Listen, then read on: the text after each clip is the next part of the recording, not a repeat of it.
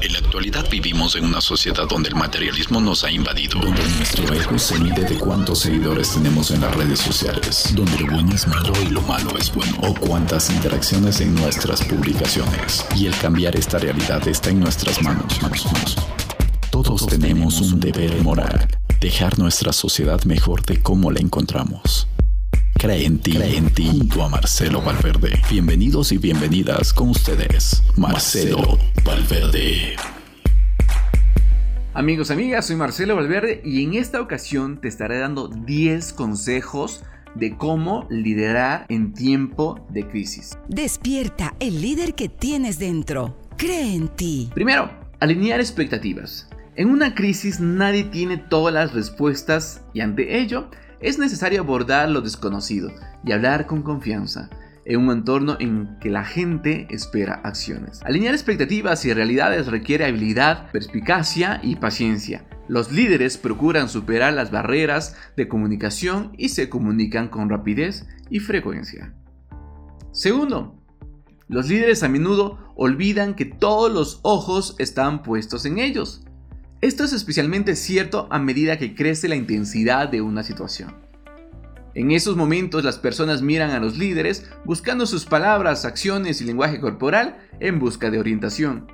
La autoconciencia ante esa situación es una capacidad crítica que los líderes deben desarrollar. Tercero, mantener ideas en positivo. Los pensamientos y las acciones positivas se centran en las fortalezas, los éxitos, las oportunidades y la colaboración. Los líderes irradian confianza, esperanza y optimismo que conduce a energía positiva y confianza. Esto les acerca a una postura realista ante la situación de crisis. Cuarta, decir la verdad. La crisis a menudo incluye información errónea que conduce a la confusión. Explicar el problema honestamente de una manera directa, enfocándose en pasos positivos para superarlo. Es clave. Elegir las palabras que decir y no decir, y ser consistente y claro ayudan a mejorar la comunicación. Comunicar, comunicar y comunicar. Y si eres confuso, pierdes. Quinto, saber lo que uno representa. ¿Cuál es el propósito, misión y valores? Cada acción debe reflejar esta visión estratégica. Es importante que los líderes trabajen desde un propósito, desde una misión que motiva e inspira a los equipos para la acción. Cada uno como líder es una marca.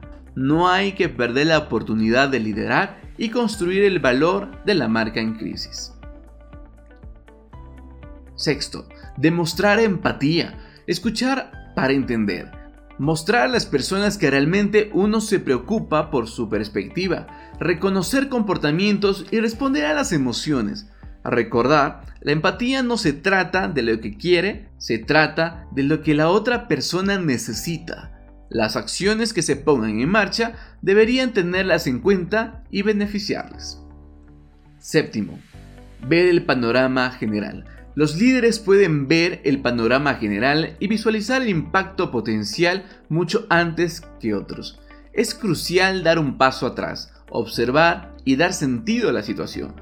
Una de las cosas más difíciles de hacer en una crisis es alejarse de la gestión de los problemas urgentes mientras se mantiene el enfoque en el panorama general. Octavo, reducir la velocidad y mantener la calma. La gente necesita sentirse segura y protegida. La compostura de los líderes debe incorporar agilidad y paciencia para minimizar el impacto de la incertidumbre. Cuidarse mental y físicamente para que uno pueda estar completamente presente es básico. Las personas se alimentan de emociones y comportamientos erráticos. La crisis se alimenta cuando falta compostura. Noveno. Tener un plan. Si uno no sabe a dónde va, nunca llegará allí. El enfoque y la disciplina son esenciales, visualizar el éxito y crear un plan que sea fácil de entender y al mismo tiempo pues que sea flexible para responder a lo desconocido. Es muy pero muy importante. Eso significa ver más allá de lo inmediato para anticipar los próximos 3, 4 o 5 obstáculos. Décimo, simplemente liderar. Los líderes simplemente deben liderar. Trabajan desde dentro de sí mismos con el coraje, la inteligencia emocional y la integridad para navegar la crisis a su alrededor.